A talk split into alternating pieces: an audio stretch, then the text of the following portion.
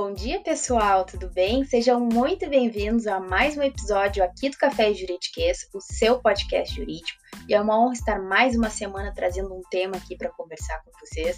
Eu espero que vocês estejam muito bem nessa manhã de quinta-feira, que você já tenha pego seu cafezinho para me acompanhar por aqui e pensar junto comigo, tá bem?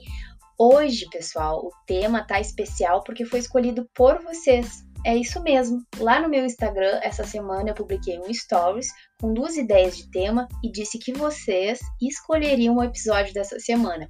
E confesso para vocês que fiquei um pouco surpresa com o resultado das votações, porque como uma amante da estratégia, eu acreditava que o resultado ia ser quase que disparado e não foi, foi bem equilibrado, o que me fez também um pensar em trazer os dois temas aqui para o podcast, mas como vencedor foi estratégia e persuasão, hoje nós vamos falar sobre isso. Mas para quem votou na importância da humanização, que eu também fiquei bem feliz com o pessoal se interessar por esse tema, eu vou trazer. Então, fiquem ligadinhos que nas próximas semanas, aqui no podcast, eu posso trazer esse tema, mas eu vou avisar. Por isso, já fica o convite. Se você não me acompanha lá no Instagram, eu já vou te convidar para me seguir por lá, Carolina Ferg, eu vou deixar o link na descrição.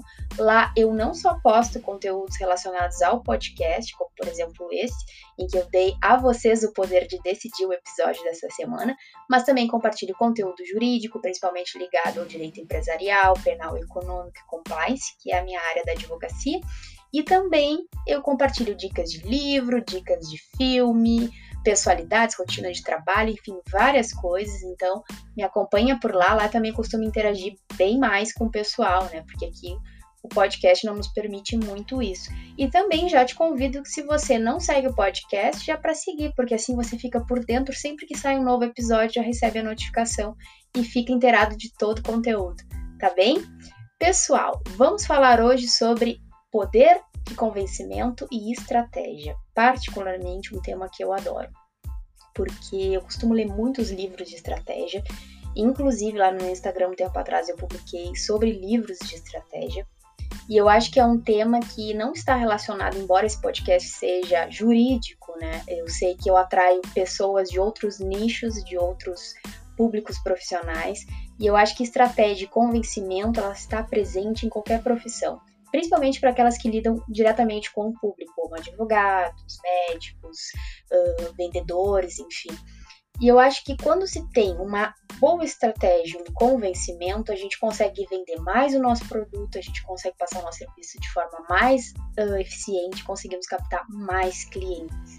Inclusive, às vezes, muitas pessoas se queixam que possuem conteúdo para agregar, que possuem serviços benéficos para oferecer, mas não conseguem prospectar clientes. Eu acho que está muito ligado à maneira que a gente passa o nosso convencimento, porque, obviamente, se o cliente não se sentir convencido do produto que a gente está oferecendo, da nossa marca, dos nossos serviços, ele não vai querer comprar da gente, ele não vai querer nos contratar. Então, eu acho que muita forma que a gente passa isso é que vai gerar ou não a confiança da pessoa que queira nos contratar. E é sobre isso aqui que eu vou falar um pouquinho a minha visão pessoal, mas também das formas, através dos conteúdos que eu já adquiri em relação a esse tema, e inclusive também algumas dicas que eu acho que pode servir para você. Então fica ligadinho aqui que o episódio hoje está bem legal mesmo. Vamos começar, pessoal, entendendo a diferença entre duas palavrinhas: persuasão e manipulação. Você sabe qual é a diferença disso? Eu acho que é importante apontar isso antes de adentrar o conteúdo mesmo. Por quê, pessoal? Porque são duas palavras totalmente diferentes, que têm significados completamente diferentes. E infelizmente muitas pessoas se utilizam da estratégia e do poder de convencimento e persuasão para manipular outras pessoas. E a gente sabe que isso é completamente incorreto. Eu sei que eu tenho ouvintes maravilhosos que jamais fariam isso, mas eu acho importante apontar isso para a gente entender a diferença e também saber como a gente vai convencer e ter visão estratégica sem manipular outra pessoa. Pessoal, a manipulação é quando eu tenho uma visão de alcançar algum objetivo ou fazer com que uma pessoa realize alguma coisa que vai ser benéfica somente para mim.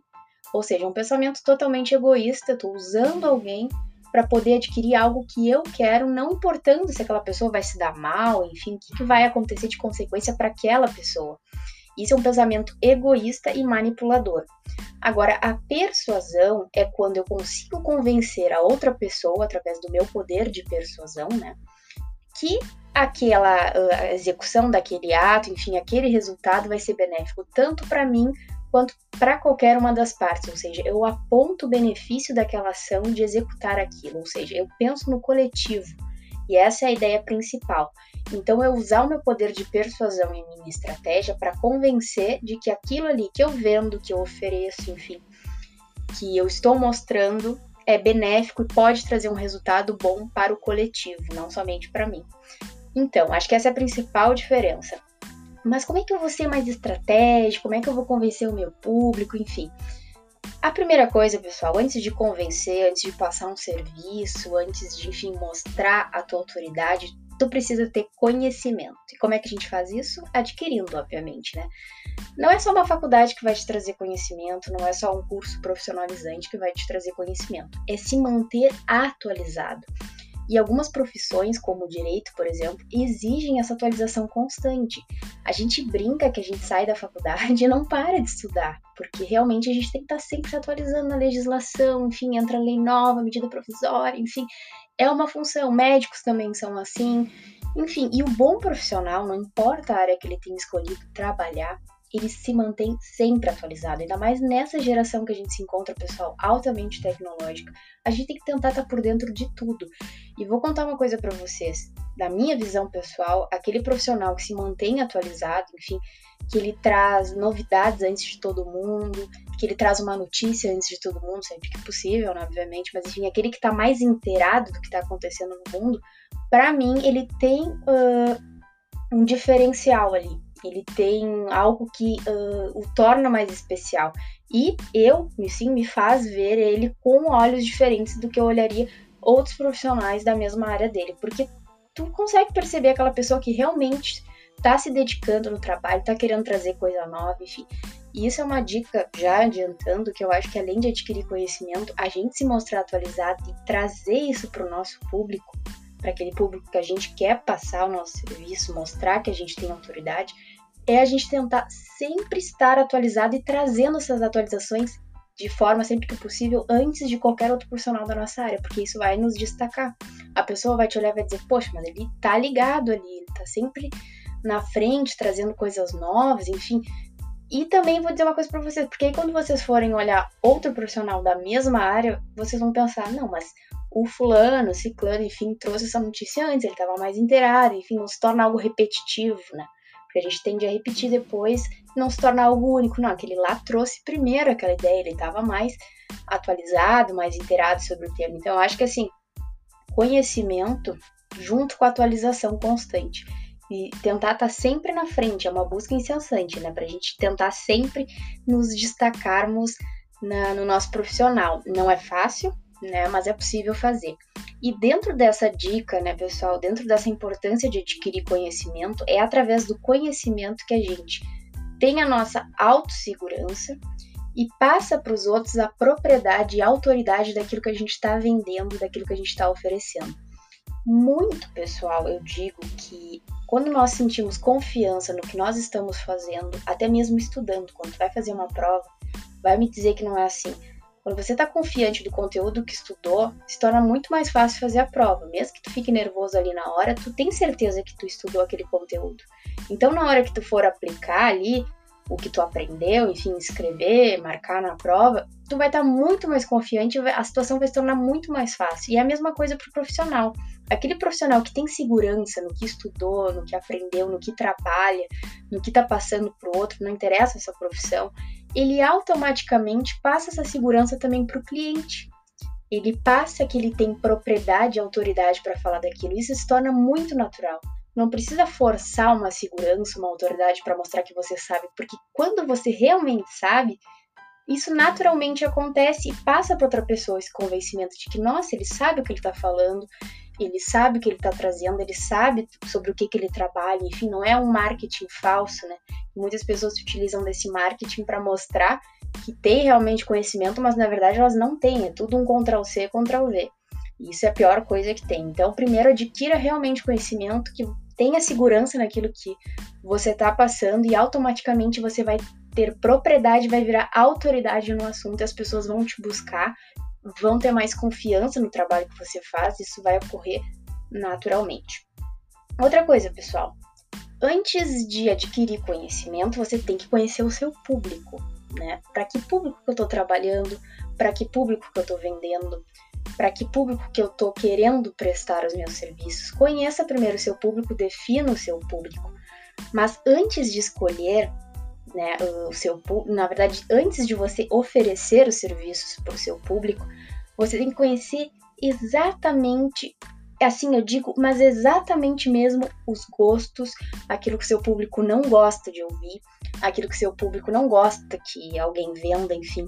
Tem que ser assim um trabalho minucioso, é conhecer uma pessoa como se fosse numa relação. E dentro do mundo dos negócios, se utiliza muito como uma estratégia de negociação a gente conhecer os negociadores. Então, quando, por exemplo, vamos supor, duas pessoas estão para fechar um contrato negócio, enfim, se a gente queria um imóvel, enfim, qualquer coisa, elas vão conhecer uma outra antes de fechar esse negócio. Então, elas vão sondar para pesquisar quem é aquela pessoa, o perfil, com que, que ela trabalha, o que, que ela gosta, o que ela costuma fazer. Porque tu vai tentar convencer a outra do porquê que vocês vão fechar esse negócio. No mundo dos negócios é assim, se eu tô visando fechar um negócio com um super empresário lá do setor, sei lá, das indústrias, por, como é que eu vou convencer ele de que realmente a proposta que eu tenho vai ser benéfica tanto para mim quanto para ele? Primeiro eu tenho que conhecer o que, que ele gosta, o que, que ele aplica na empresa dele, como é que ele investe, qual é a visão dele de investimento, enfim. E sobre isso eu vou traçar o meu plano para levar a proposta para ele. E por isso que eu digo que é importante conhecer o seu público. E dentro dos mundos, do mundo dos negócios, pessoal, nós temos cinco perfis de negociadores. E eu vou passar assim bem brevemente para vocês conhecerem como é que, é que funciona isso aí que você também pode levar para a vida prática profissional. Não, digamos, lipsis literis, né, como se diz no juridiquês, ao pé da letra, mas tentar aplicar dentro da tua profissão. Por exemplo, nós temos o perfil do negociador competitivo, que é aquele que ele tá ali para competir, não, ele já tá meio resistente. Como é que tu vai jogar com ele? Tu vai jogar a isca para entender que, que na verdade ele quer. Tu joga uma isca que é aquilo que ele quer ouvir, como se ele tivesse ganho o jogo. Depois tu vai tirando lentamente para conseguir alcançar. Na verdade, com esse esse perfil de negociador, a gente tem que ter um pouco mais de cuidado, porque ele já está resistente, ele está ali para competir, então tu tem que fazer ele escutar aquilo que ele realmente deseja, que através disso vai conseguir sondar o que ele realmente quer. Tem também o perfil do cooperante, que é aquele que, para eu alcançar, digamos, o sim dele, para que ele feche um negócio comigo, eu tenho que primeiro criar um vínculo eterno. Por quê? Porque esse perfil ele não vai só me ser útil agora, quando eu quero fechar um contrato ou um negócio, enfim. Ele pode me servir futuramente. Então, esse perfil, na verdade, eu tenho que ir conquistando ele para criar esse vínculo, para que ele tenha confiança de depois futuramente fechar um negócio comigo. Depois, outro perfil que a gente tem é o perfil do impaciente, aquele que quer as coisas na hora, se não tá bom, não quero fechar agora, enfim, é aquele assim, imediatista e ponto. Existem várias pessoas que são assim.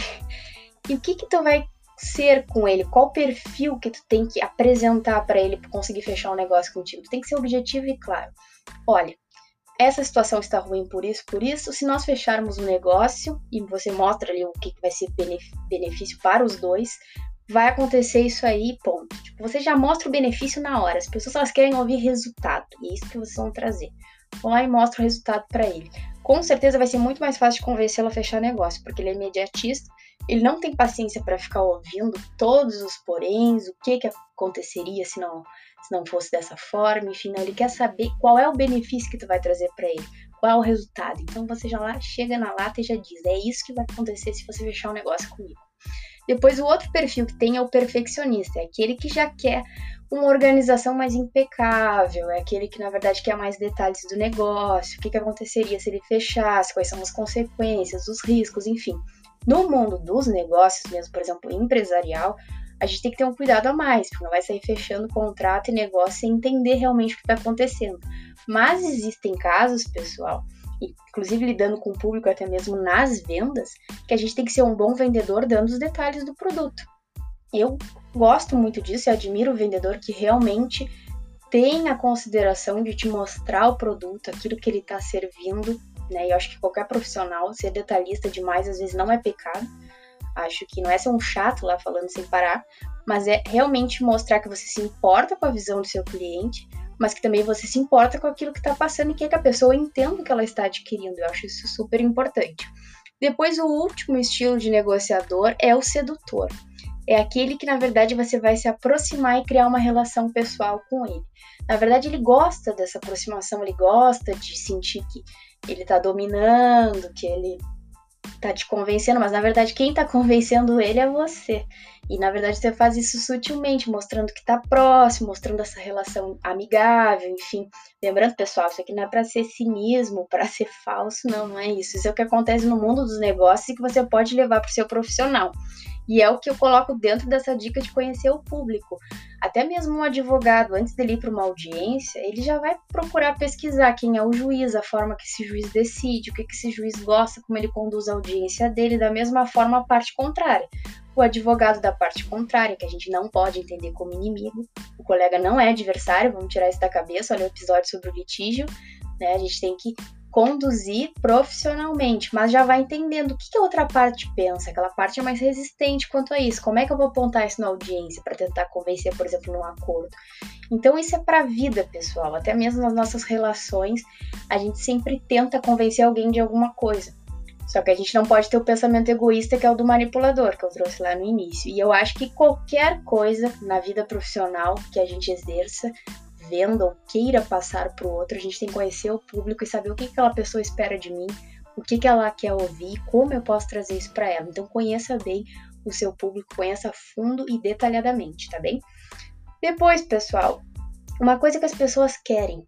A nossa sociedade ela é imediatista, sim, então ela quer respostas. Ela não quer muito tempo para ouvir. Inclusive aqui no podcast mesmo. Eu admiro muitas pessoas que ficam até o final, porque eu sei que tem muita gente que pula aí no, nos, no decorrer do episódio, enfim, vou confessar que eu também faço isso às vezes, escutando os episódios, então tá tudo bem. Mas, na verdade, pessoal, a gente tem que ter respostas. Quando a gente vai vender um serviço, quando a gente vai uh, trazer um, uma proposta para alguém, a gente tem que mostrar que a gente sabe os resultados que isso pode causar, mas a gente tem que trazer as respostas. As pessoas querem ouvir as respostas, elas não querem sair daquela relação com porquês, com dúvidas.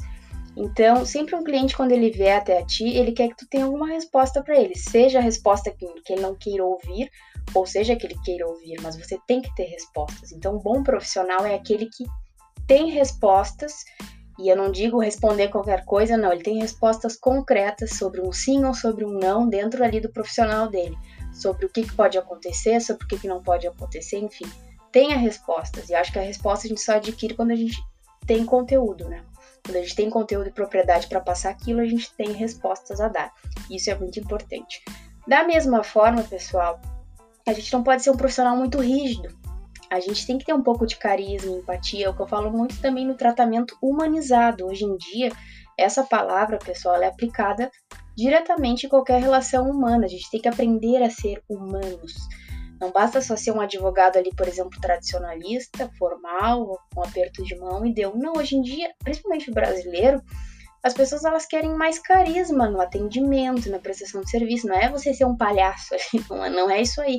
Mas é ter empatia, ter carisma, né? entender o lado da outra pessoa. Outra coisa que eu aponto bastante, escutar mais e falar menos nessa era, principalmente no nosso profissional, se destaca aquele que escuta mais e fala menos. Não, não julgue, não julgue a situação do seu cliente, não julgue. Apenas escute, passe o que você pode e como pode ajudar o ele. Então, eu acho que isso é o mais importante, assim. E dentro da empatia e do carisma está a linguagem corporal, que também é outro tema que eu posso trazer, inclusive, lá no meu Instagram, já pensei. E estou para trazer para vocês de uma forma mais prática que a nossa linguagem corporal diz muito sobre a gente, do profissional que a gente é e passa confiança ou não para os nossos clientes. Eu acho que isso está atrelado também à empatia ou ao carisma. Por exemplo, você não vai estar conversando com o seu cliente, que você quer prospectar, que ele ainda não é o seu cliente fidedigno, de braços cruzados. Imagine você indo contratar um serviço, né, e o prestador de serviço está de braços cruzados, demonstrando assim nada de interesse para o que você está falando. É horrível, né? Então, assim, se atente à maneira, à sua postura. Não é para ficar uma pessoa ali com as mãos assim, apertando, enfim, ou debaixo do, do, das pernas, não, não é isso, pessoal, mas tente treinar um pouco mais a tua postura, a forma como tu passa o teu conteúdo, né, a forma como as tuas mãos estão dispostas quando você está conversando com o seu cliente, tudo isso, por mais que pareça uma bobagem, um mero detalhe, fazem diferença, pode ter certeza. Outra dica, pessoal, preveja riscos. Um bom estrategista é aquele que faz um balanço do passado, do presente, do atual, né, e do futuro. O estrategista ele não pensa só no objetivo final no futuro, não. Ele faz todo um balanço do que já aconteceu no passado e do que está passando no presente. Então, antes dele estabelecer as metas dele, ele tem que pensar quais, foram os riscos que ele já sofreu. Por exemplo, se você trabalha numa empresa ou num lugar onde você é um gerente, você tem que conhecer a sua empresa, mas você tem que saber o que, que ela já passou antes que hoje né, a gente tem que ter um cuidado maior para que não ocorra novamente. Isso é prever riscos também. É a forma que eu vejo aquilo que a empresa já passou e eu não quero que ela passe mais. Em qualquer forma, pessoal, até um profissional autônomo. A gente vai aprendendo na experiência, na prática. Tem certas coisas que a gente não quer mais viver, mas a gente só aprende errando. Então é com os erros, o estrategista ele vai olhar para os erros ele vai anotar, ele vai planejar, ele vai fazer um roteiro de todos os erros que ele não quer mais repetir, o que ele não pretende, o que ele já tem experiência adequada para não repetir. E com base nisso, ele também vai planejando o futuro dele. Então não é simplesmente voltar os olhos ao futuro e a estratégia é essa, eu quero alcançar esse objetivo, não. Tu tem que conhecer bem o teu passado, ter uma noção do que está acontecendo no presente, trabalhar com o presente para conseguir adquirir o teu objetivo do futuro. Então, é uma visão de todos os tempos, passado, presente e futuro. E prevendo riscos, pessoal, porque os riscos são inerentes de qualquer negócio, de qualquer profissão, a gente tem riscos. É o que eu brinco muito no compliance, tá? E o compliance, ele serve para isso, para a gente prever riscos e tentar minimizá-los. Porque eu vou contar uma coisa para você, a gente nunca vai se livrar dos riscos, eles podem acontecer. A gente não tem como eliminá-los completamente, a gente pode minimizá-los. Inclusive minimizar a incidência de alguns riscos, de modo que ocorram outros, mas o impacto seja muito mais leviano do que alguém que não estivesse planejado. Então, é isso que eu digo até com as expectativas. Quando a gente cria muita expectativa sobre alguma coisa e a gente não tem o senso de realismo de que pode dar errado, quando algo dá errado, a gente acaba sofrendo um impacto muito maior. É bem mais doloroso, né? Vai concordar comigo. É, a dor é muito mais profunda do que alguém que já estivesse esperando por algo de errado acontecer. Então, esse é o pensamento do estrategista. Ele tá de olho no futuro, mas ele conhece os erros que ele já passou, ele reconhece e ele também prevê que novos erros possam acontecer, novos riscos estão aí. Então, caso esses riscos realmente se efetivem, o impacto não vai ser tão grande, ele já vai estar mais preparado. Um bom estrategista está sempre bem preparado. Pessoal, uma dica que eu acho bem legal. Vocês já ouviram falar no método SPIN? É um método que é muito utilizado nas vendas e no mundo dos negócios, que se chama SPIN porque é situação, problema, implicação e necessidade. Por isso que se chama SPIN. E pessoal, esse método ele é bem legal e dizem que ele é bem efetivo, então eu vou trazer para vocês como uma dica assim que eu acho que pode ajudar você no seu negócio, você na aplicação do seu profissional, porque uh, é algo que nós temos que ter a visão para poder convencer e ser estratégico ao mesmo tempo. Então vamos supor que tu estejas lidando com o teu cliente, seja ele qual for, de que ramo for, mas quando você vai atendê-lo pela primeira vez, você tem que conhecê-lo, né? Conhecer qual é o problema que ele está trazendo. E aí que a gente entra no primeira, na primeira palavra do método SPIN, que é a situação. É quando você vai conhecer quais são os objetivos do teu cliente, o que, que ele realmente faz para atingir a meta dele. Você vai conhecer ele, o que, que ele fez até agora para atingir a meta dele. Né? O que, que ele procura, o que, que ele realmente quer alcançar. O quanto ele investe na, nesse, nesse objetivo dele. Seja qual for, pessoal. Se você quer ter uma ideia, por exemplo, de uma empresa como um gerente, você vai olhar por esse lado. Até onde o seu cliente realmente investe? O quanto ele quer investir? Aonde que ele quer chegar? E é isso que a gente tem que conhecer em qualquer cliente ou qualquer pessoa do público do nicho que a gente quer prospectar. Conheça o seu público, mas conheça realmente seu cliente, quanto ele está disposto a mudar, a investir. Isso você vai conhecer entrevistando ele a primeira vez que vocês conversarem e é assim que você vai começar a aplicar o método SPIN. Depois vem o problema. você vai apontar quais são os obstáculos que ele pode enfrentar, quais são as dificuldades que ele já enfrentou, mas que ele também pode enfrentar. Se ele realmente está disposto àquilo, você vai apontar os problemas da situação que ele está te trazendo e o que, que pode ocorrer futuramente. Mas depois você vai apontar a implicação, que é do método SPIN também. O que, que acontece se ele não resolver esse problema? E é aí que vai entrar a parte de você vender o seu produto, a sua marca, os seus serviços. Aí que você vai mostrar a importância do seu papel ali para ele. Aí você vai dizer, olha, se você realmente não investir nesse produto, se você realmente não, por exemplo, contratar um advogado, ou se você realmente não gerenciar esse risco, vai acontecer isso com sua empresa. Você, por exemplo, pode vir a responder uma ação judicial ou você, por exemplo, pode ter muitos prejuízos ou perdas se não adquirir esse produto. É aí que entra o teu papel de mostrar por que que teu serviço é importante e por que que aquela pessoa realmente tem que te contratar. O que, que pode acontecer caso ela não te contrate? Não é mentir, pessoal, mais uma vez. É mostrar a importância e o benefício que aquilo vai trazer para o teu cliente. É aí que você começa a usar o teu marketing, o teu conhecimento, a tua autoridade, enfim, para passar essa segurança e quem sabe convencer o teu cliente a realmente se tornar seu cliente, a querer adquirir o teu produto.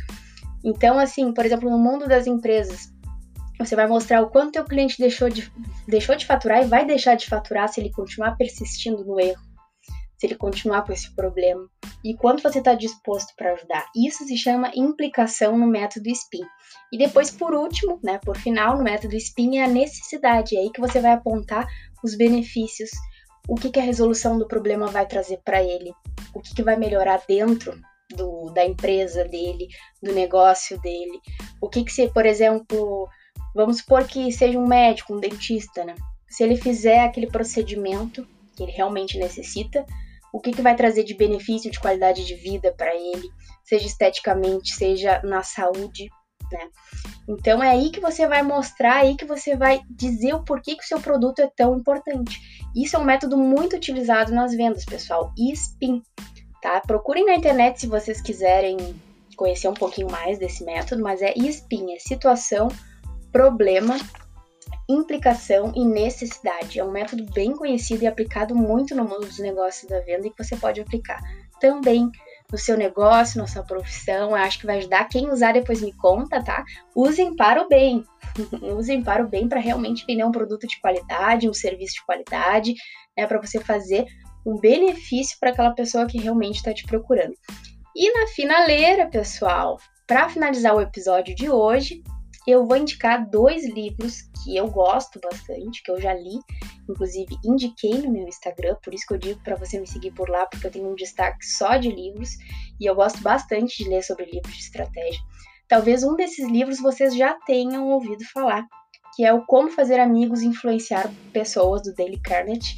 Ele é super famoso, é um livro bem antigo. Hoje em dia ele se tornou uma bíblia social para administrar, digamos, a relação social, as relações profissionais, enfim, dentro de mercado, de negócio. É um livro fantástico. Para vocês terem uma noção, eu marquei ele quase todo de post-it, de tanto que eu gostei. E é um livro que te fala muito também sobre a questão de saber lidar no mundo profissional, mas também saber lidar com as pessoas de uma maneira que não se torne arrogante, mas também nem humilde demais, né? Nem modesto demais, mas também uma pessoa que sabe reconhecer suas falhas, que aponta menos, que julga menos. Enfim, é um livro fantástico. Acredito que para quem não tenha condições de ler fisicamente possa ter disponível na internet, mas leiam, vale a pena mesmo. E depois outro livro que eu amei mesmo. Vocês já ouviram falar em Maquiavel, o Príncipe, né? É um livro que muita gente tem resistência de ler por causa da linguagem, por ser um livro mais antigo, enfim. O pessoal do mundo do direito geralmente tá mais ligadinho.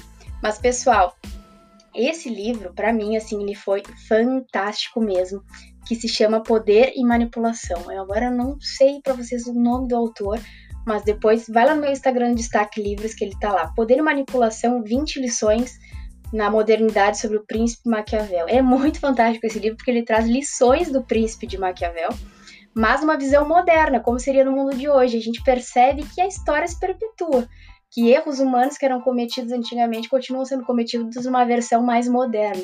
E o autor ele faz uma comparação entre o que Maquiavel apontava na obra dele e o apontamento do próprio autor. Então, assim, cada capítulo que eu lia dizia, nossa, isso realmente acontece, enfim. Next.